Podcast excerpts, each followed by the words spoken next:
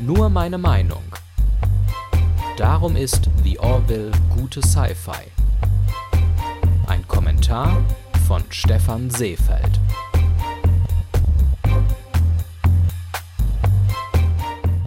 Seit dem Start der Serie The Orville im Jahr 2017 hört man oft den Satz, dass die vom Family Guy-Erfinder Seth MacFarlane ins Leben gerufene Science-Fiction-Serie das bessere Star Trek sei. Diese Aussage kann ich als langjähriger Star Trek-Fan unterschreiben. Die neuen Star Trek-Serien seit Star Trek Discovery unterscheiden sich deutlich von den früheren Serien. Sie sind deutlich dunkler, sowohl im wahrsten Sinne des Wortes als auch im übertragenen Sinne. Die neuen Star Trek-Serien haben nicht mehr viel von dem, was Star Trek mal ausmachte. Sie zeigen nicht mehr eine utopische Zukunft der Menschheit, in der wir vernünftig miteinander umgehen, die Konsequenzen unseres Handelns abwägen und moralisch gute Entscheidungen treffen. Stattdessen wird leichtfertig unnötige Gewalt angewendet und die Bedürfnisse anderer werden zum eigenen Vorteil ignoriert. Hier sei nur beispielhaft an die schädliche Wirkung des Sporenantriebs der Discovery erinnert. Die Schiffe im Star Trek-Universum scheinen keine richtige Beleuchtung mehr zu besitzen. Alles ist dunkel und ungemütlich gehalten. Die Vorstellung, dass man wirklich Monate auf einem solchen Schiff dienen müsste, wäre abstoßend.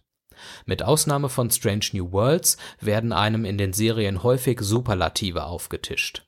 In jedem Abenteuer ist gleich die ganze Menschheit oder das ganze Universum in Gefahr. Man scheint der irrigen Annahme zu unterliegen, dass Geschichten, die weniger als die Vernichtung des Universums zum Thema haben, als langweilig angesehen werden. Also entwickeln die Autoren staffelübergreifende Handlungen, in denen das Universum gerettet werden soll. Leider geht dieser Plan bislang jedes Mal schief. Sämtliche Folgen von Picard und Discovery wimmeln nur so vor Plotholes, Logikfehlern und unglaubwürdigen Wendungen, die aus heiterem Himmel kommen und auf die vorher nicht hingearbeitet wurde.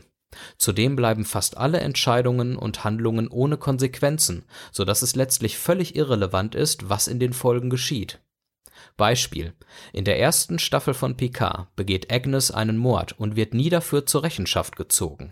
Tolle Föderation. Mit dieser knappen Beschreibung der neuen Star-Trek-Serien ist auch direkt erklärt, warum The Orville das bessere Star Trek ist. Denn all diese Fehler macht The Orville nicht.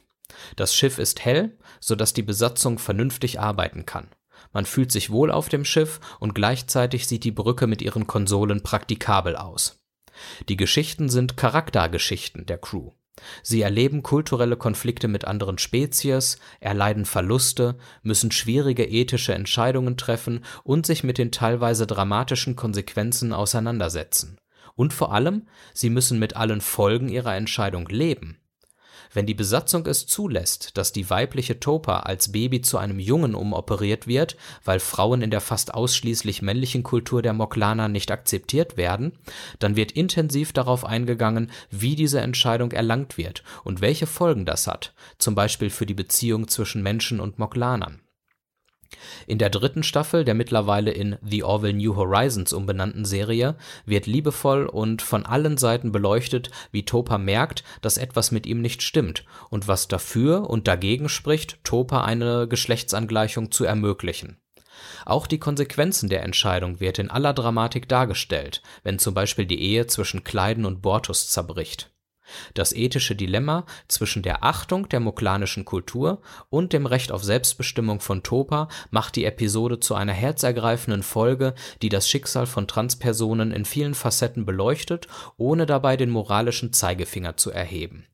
So etwas hat Star Trek in seinen Hochzeiten geleistet. Diese liegen leider schon lange zurück.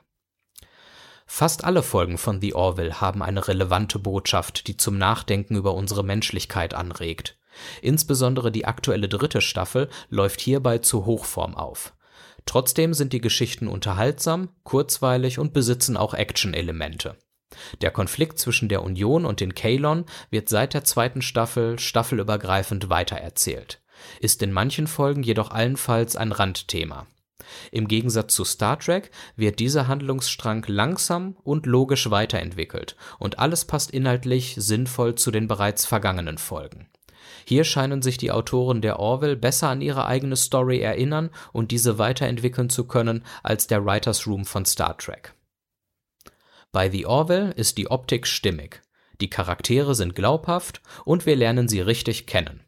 Die Geschichten ergeben Sinn, bauen aufeinander auf, widersprechen sich nicht, sind unterhaltsam, gehen ans Herz und regen zum Mit und Nachdenken an.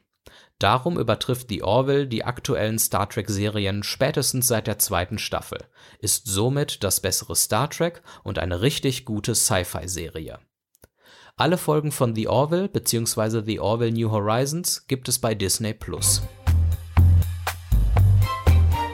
Alle Folgen von Nur meine Meinung gibt es als Audiopodcast und als Text auf www.stephanseefeld.de.